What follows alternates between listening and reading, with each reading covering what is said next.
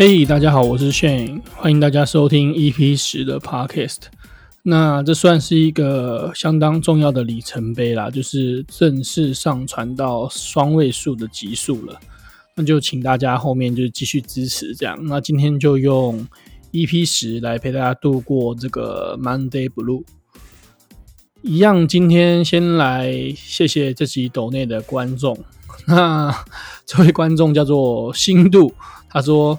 小戴，你很棒了，不要哭，妈的，没错，其实小戴已经非常棒了啦，根本就是台湾之光嘛。那应该所有人都是以小戴为荣啦。如果大家有去看这场比赛的话，可以知道说，其实中国队的宇飞他的防守表现真的是非常的强劲，固若金汤，几乎是没办法从他的身上得到什么分数啦，所以。呃，两边都算是实至名归。那周末真的算是全力支持奥运啦，所以也恭喜我们的鞍马王子志凯怒拿一面金牌。虽然说以我这个一日球迷的观点来看，他的表现应该根本就是一个金牌表现的，但是我们还是非常恭喜这个志凯拿到银牌。这样，那在录这集之前，大家应该都有看这个中华。桌球女团的八强赛吧，非常可惜的被直落三了。这样，那你这边也跟中华队说一声辛苦了。那日本队那个第三点啊，平野宇美打桌球的时候一直在那边笑，到底在笑什么东西啊？很可爱，你知不知道？如果我是裁判，我就直接判你犯规了，太可爱了嘛！下次不准这样，好不好？那 后面就希望我们日本队继续加油，这样。然后昨天我还发现到一个事情，原来职考又考完一届了。这样，那我看新闻称这届的职考叫做末代职考，一一零年的职考叫做末代职考。这样，那下一届又是一个新的考试方式，所以有一种诶时代又过了一个时代的感觉，就是诶我们当初考那届指那届考试你们已经考不到了，这样以后已经没有在同一个时代里面了。那我今天就来跟大家说一下我的个人的学习经验好了。那其实我不是一个非常聪明的人啊。如果要说的话，我会觉得我好像反应可能有比一般人快一点点，然后理解力可能好一点点这样。我开始成绩变好，其实是在国小的五六年级。那个时候五六年级的时候，我就突然变得还算会念书，然后大人都会说啊，是不是时间到了开窍啦？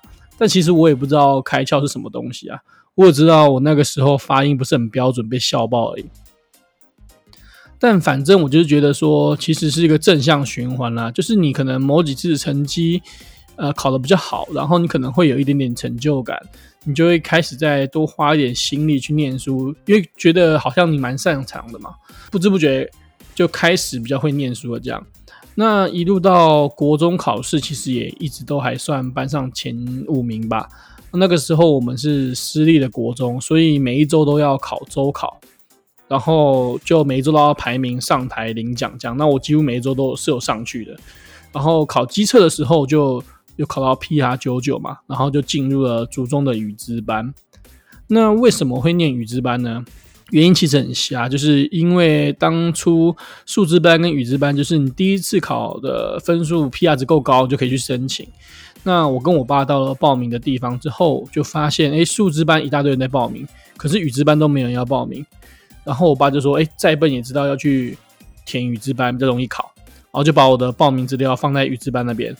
然后那个时候资格考就是更靠背的一件事情，因为其实大部分的男生都是喜欢理工科居多嘛，所以根本没有什么人想去报考语资班，一般就是收三十个人，我们这届只有三十一个人报名，然后考试当天还有一个人没有来，所以这这件事情一直是我们这这一班就是这一届。很爱讲的事情说，说啊靠，根本没有人来考试，三十一个报名一个没来这样，所以有有来考试的都全上了，然后就这样不知不觉我就变得语资班的学生了。那在高中的时候，其实成绩也还算不错，我还记得那个时候学习成绩应该都有也有前三名吧。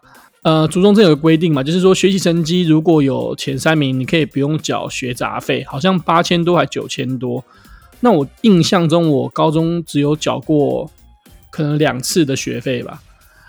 那其实我在整个高中的过程，我也都没有补习，我都是呃呃上课听，然后加自己去买一些参考书，然后就开始考试了这样。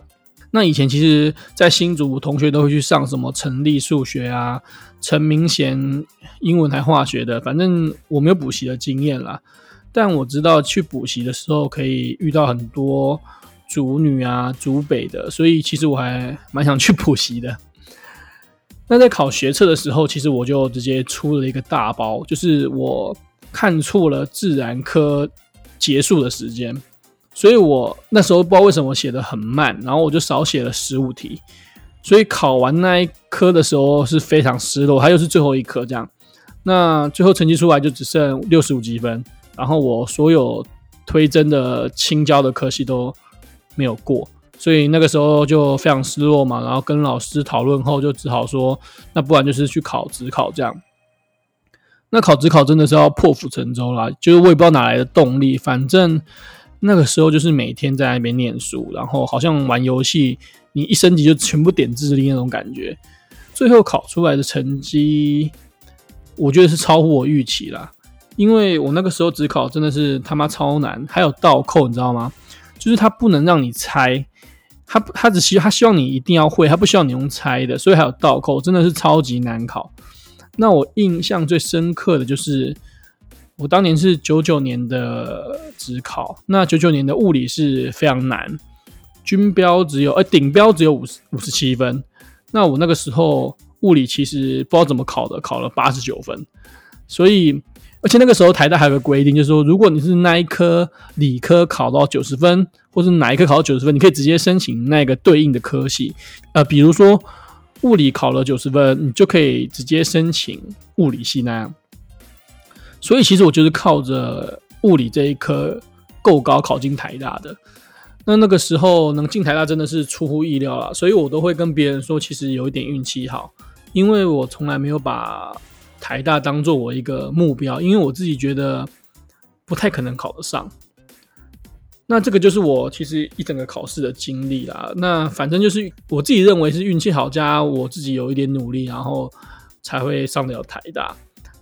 我还记得我大一的时候做过一个梦，就是梦到台大规定大二你要再考一次指考，那你分数如果跟你当初进来的分数有差的话，你就要退学回去考指考，干直接被吓死。那我等一下想去找一下，就是今年的呃只考国文的前三题，来测验一下我自己这个语文之优的实力还在不在。那等下大家可以一起来作答一下。那今天就分享到这边吧，大家可以分享一下考大学的时候有什么有趣的事情。然后已经到第十集，所以呃，喜欢我频道的人不要忘记订阅跟分享。还有今天可以去 IG 一起跟我们作答这个今年指考国文科的前三题。好，拜。